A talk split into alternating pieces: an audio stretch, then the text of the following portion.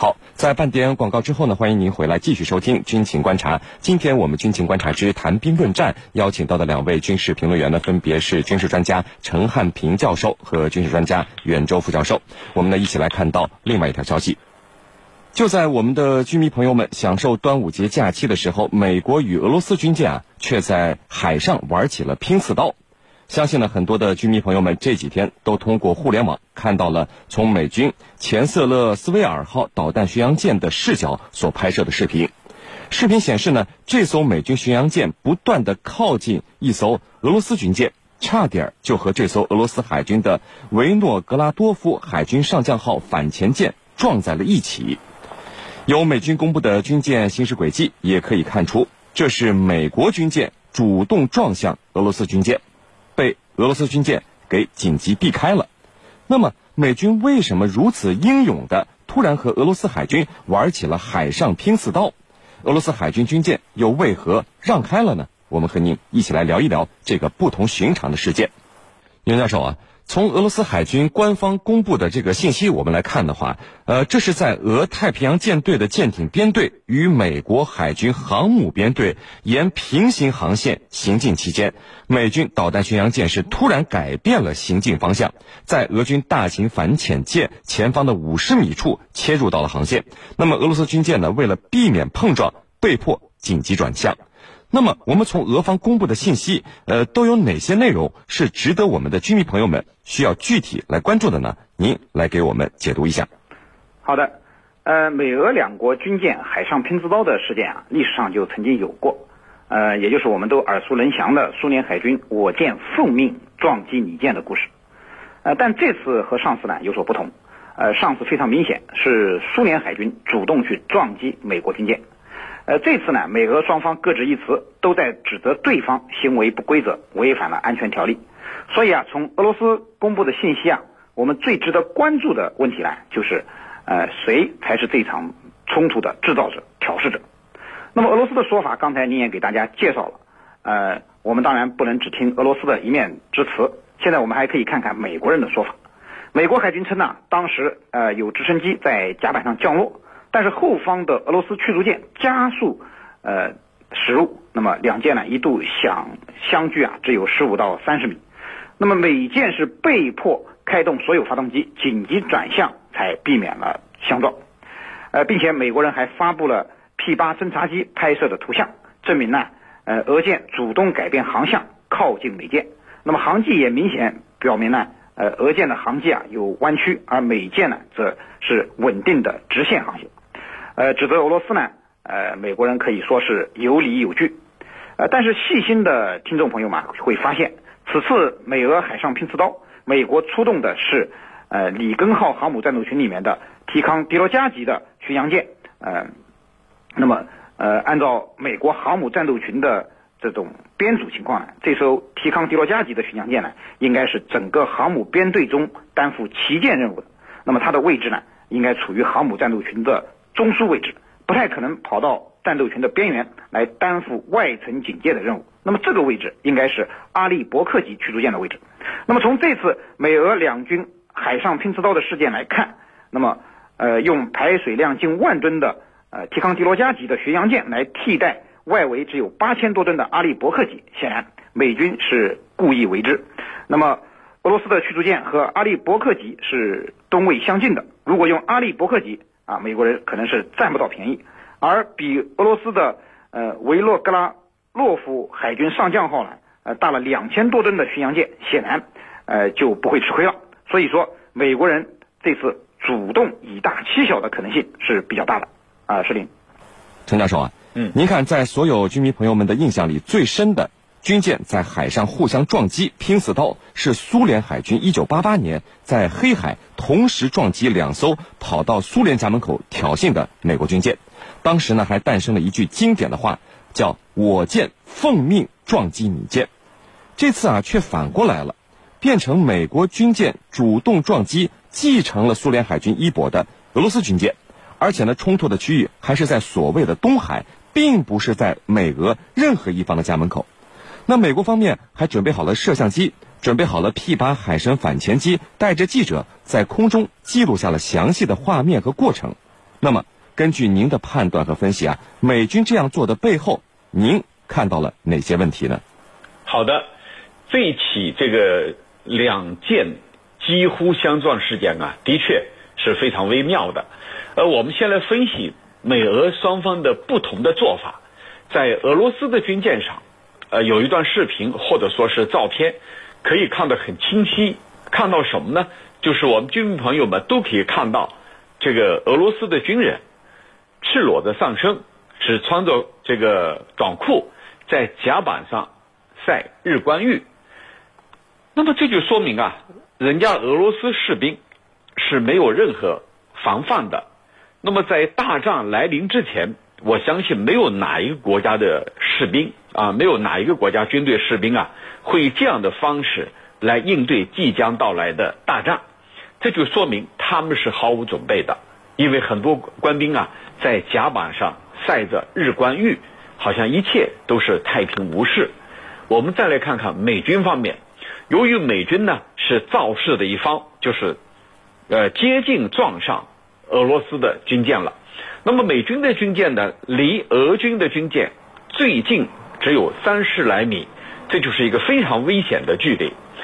那么美军当时呢，就是后来事发以后，他展示的一些视频，而且呢，还有呢一架美国海军的 P 杠八 A 海神反潜巡逻机在上空进行拍摄。从这里来看，俄军肯定是毫无准备的，因为它行驶在前面。而你美军的军舰呢，行驶在后面，你如果想去相撞，或者说去造势，你肯定是有备而去的。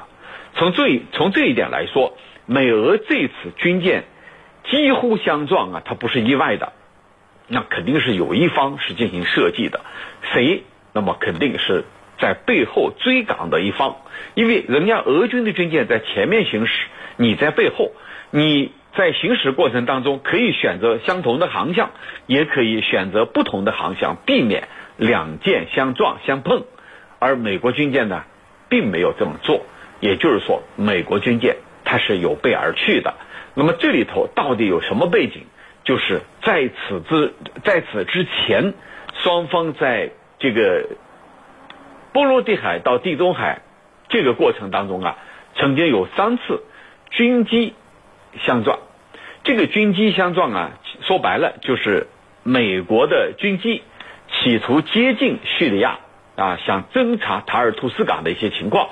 这个时候呢，俄军军机苏三五紧急出动，对美军 P 八 A 啊 P 杠八 A 海神反潜侦察机进行拦截。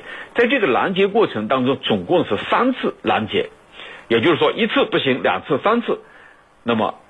被拦截的一方肯定是悻悻而归，也就是说，美军的 P 杠八 A 反潜侦察机是悻悻而归，而俄军的苏三五啊，应该说在这次拦截当中啊是大获全胜。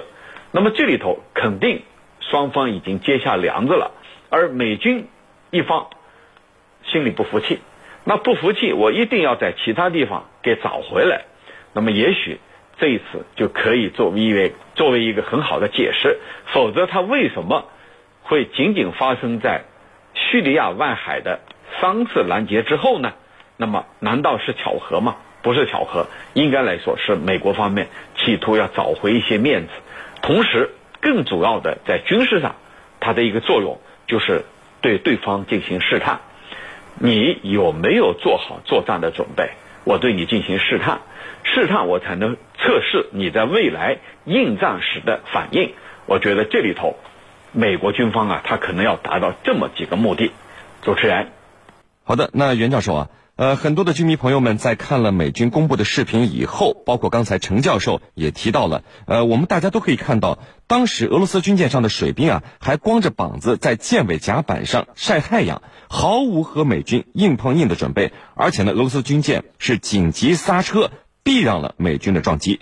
那么，呃，很多人都认为俄罗斯海军现在失去了硬碰硬的勇气，是美军在这次海上拼刺刀里获胜了。那么，您怎么看呢？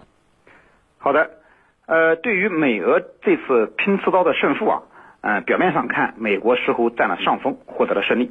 但实际上，我认为啊，双方各有得失，而且从某种程度上讲呢，我个人觉得美国是得大于失，而俄罗斯呢，则是失大于得。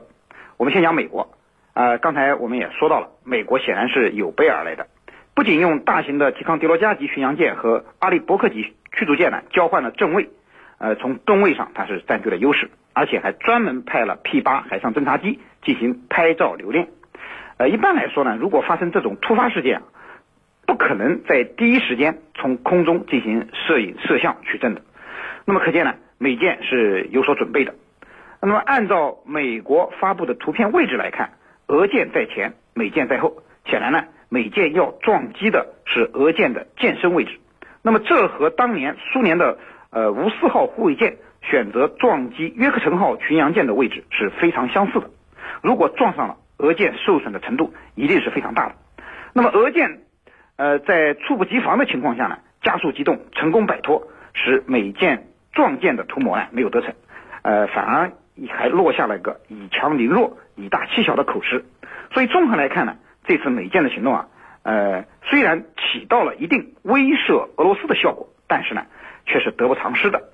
而从俄罗斯情况来看，嗯，显然是没有做好应对美舰突如其来撞击行为的准备的。呃，事先啊，两事先呢，两舰都是沿着它自己的航迹正常行驶，那么大家井水不犯河水，而且。俄罗斯显然处于一种非常放松的休息状态。刚才陈教授也分析了，甲板上有水兵还光着膀子在晒太阳。呃，如果说他是有意撞击美舰，肯定应该是全舰处于战斗警戒状态，不会如此悠闲。呃，但是呢，面对美舰突如其来的骚扰，俄舰呢可以沉着应对，通过熟练的机动动作来呃摆脱美舰的撞击。一方面也反映了俄舰较高的。战备值班水平，另一方面呢，也充分展示了俄军高超的操舰能力。那么这个事件从另一个侧面反映出了俄罗斯海军虽然现在舰只老旧，但是呢，战斗力依旧是不容小视的。这恐怕是俄罗斯在这一次海上拼刺刀中拼出的最大收获了。啊，石林。那么程教授啊，呃，美军这次在公海对同向并行的俄罗斯军舰下这样的黑手，这会不会只是一个开始曲？美军未来有可能在各种意想不到的情况下算计俄罗斯海军的军舰吗？这次因为俄军的避让，没有让事态变得严重。那么如果啊下次撞上了，您认为又会怎样呢？说说您的预测。好的，我们先来分析这个美国方面，他是不是这个以后还会有类似的事件？我认为以后可能会尽量避免。其实，在海上。通过这几年的事件来看，美国方面还是尽量避免和其他国家发生类似的事件的。那美为什么美国要尽量避免这样的事件？因为美国是造势这一方，或者说美国在这种公海情况下耀武扬威啊，它必然会成为对方的攻击的目标。美国不想成为这样的一个目标，因为对方很有可能是有备而来，而美而美国呢？认为老子天下第一无所谓，我想横行霸道，我想去哪儿就去哪儿。那么这种遭受打击的概率，它往往是比较惨重的。因此呢，这一次在试探以后，或者叫出了一口恶气以后，美国方面一定会谨小慎微，在未来一定好控制好，绝对不能让这样的事件再度发生，要不然会真的发生这种相撞的危险。那么从这次来看。美国方面的确是够大胆的啊，同向行驶去撞别人的船只。那么我们姑且认为他有多种目的和企图啊，正像我刚才所分析的，比如说试探啊，比如说呃想找回来呀，找回来面子啊，给自己台阶啊等等。那么未来无论如何，美国方面一定会设法去避免类似的事件再度发生。我相信美军内部肯定会有一个文，肯定会有一个紧急通报。一定要避免类似的啊，这次就算了，未来要避免类似的行动。其实美军官兵啊，在应对未来的冲突，在作战士气方面，他是比较低迷的。有可有很多人可能不一定认同我这个观点。其实我们最近做了一个专题，就是美军官兵的作战的士气，它到底有多高啊？我们做了很多深入的分析和调研。我们觉得美军官兵的士气目前它是比较低迷的。它并不是那种跃跃欲试，我想去参战，我想去作战，并不是。它里头非常他参军入伍的动机，它本身就不纯。还有呢，就是作战，他能够在届时有多大的这种呃英勇献身的精神，那么我觉得是值得打一个问号的。那么再加上此前曾经发生过美国军舰撞了商船以后，这个官兵们受处罚，从这些来看，未来他一定会避免类似的情况。那么还有一个问题，假如真的撞上了会怎么办？如果真的撞上了，那么在当今这个世界，尽管华盛顿已经被一些战争贩子所控制、所忽悠，但是对官兵们来说，他们并不希望发生战争。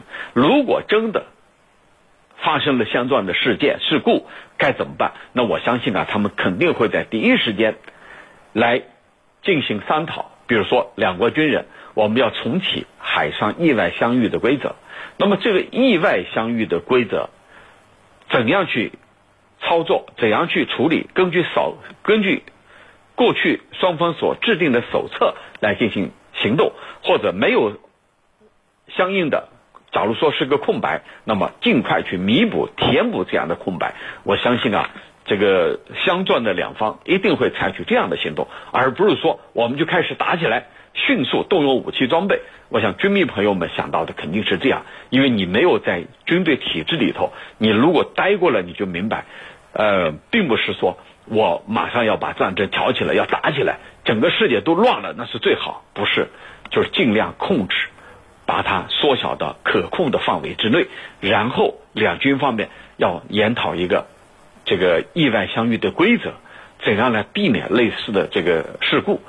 呃，如果说是主动撞击的一方，那么你肯定要道歉，你肯定要采取相应的措施，比如说这个你得有个姿态，呃，该赔的要赔，或者呃通过其他的途径来进行协商处理，肯定会把事件要把它这个。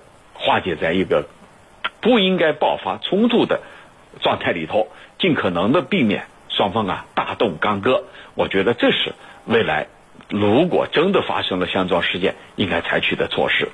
主持人，好的，非常感谢我们的两位军事评论员为我们带来的精彩解读，谢谢两位。深入军情一线，直击世界风云，军情观察。好的，那接下来呢，进入到网友谈兵环节，看看我们的军迷朋友们在网上都给我们的评论员们提出了哪些问题。大家呢依旧可以在各大手机应用市场下载大蓝鲸 APP，在大蓝鲸社区是您的朋友圈里来提出您的问题。陈教授，我们看到有居民朋友问啊，这个高超音速武器对于未来世界各主要大国来说，是不是必备的一款武器呢？这由什么因素来决定呢？好的。目前啊，美国、俄罗斯这两国的高超音速导弹啊，它都处于一个世界顶尖的状态。而法国、德国、印度、日本等国呢，也在加速自己的研发。那么，以高超音速导弹，我认为它是一个为代表的高速飞行装置，它对速度的要求是非常高的，因此需要采用不同于普通航空发动机的新型冲压发动机。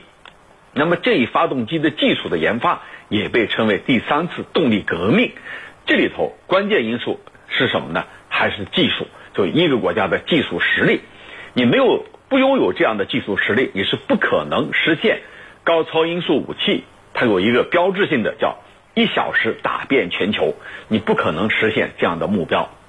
说到底，一个国家的技术实力是起的决定性的作用的，而它这款武器的确。是代表未来啊一个发展的方向，但是它的成本高啊，而且要依托舰载、依托这个停载发射的短程战术导弹，你同样要需要有一定的这个技术含量，这就意味着技术是决定未来的发展的一个根本性的因素。主持人。好的，我们来看到另外一位居民朋友问说：俄罗斯海军以后啊都是几千吨的小军舰，是不是就永远撞不过美国的军舰了呢？嗯，呃，这个舰大小啊不是决定它能不能撞赢的标志。当你一艘大舰毫无防备的时候，你也许用一艘小舰对它突然发起袭击撞击的话，可能会使它是致命的。那么这里头我们在军事海上。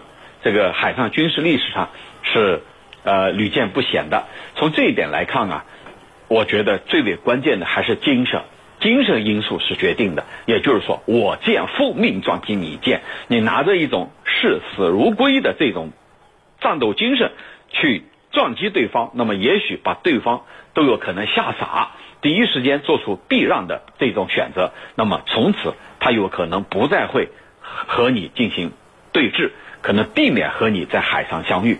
那么这里头精神因素是起着决定性的作用的。主持人，好的，非常感谢我们的军事评论员陈汉平教授为我们带来的精彩解读，谢谢陈教授。不客气，主持人，大家再见。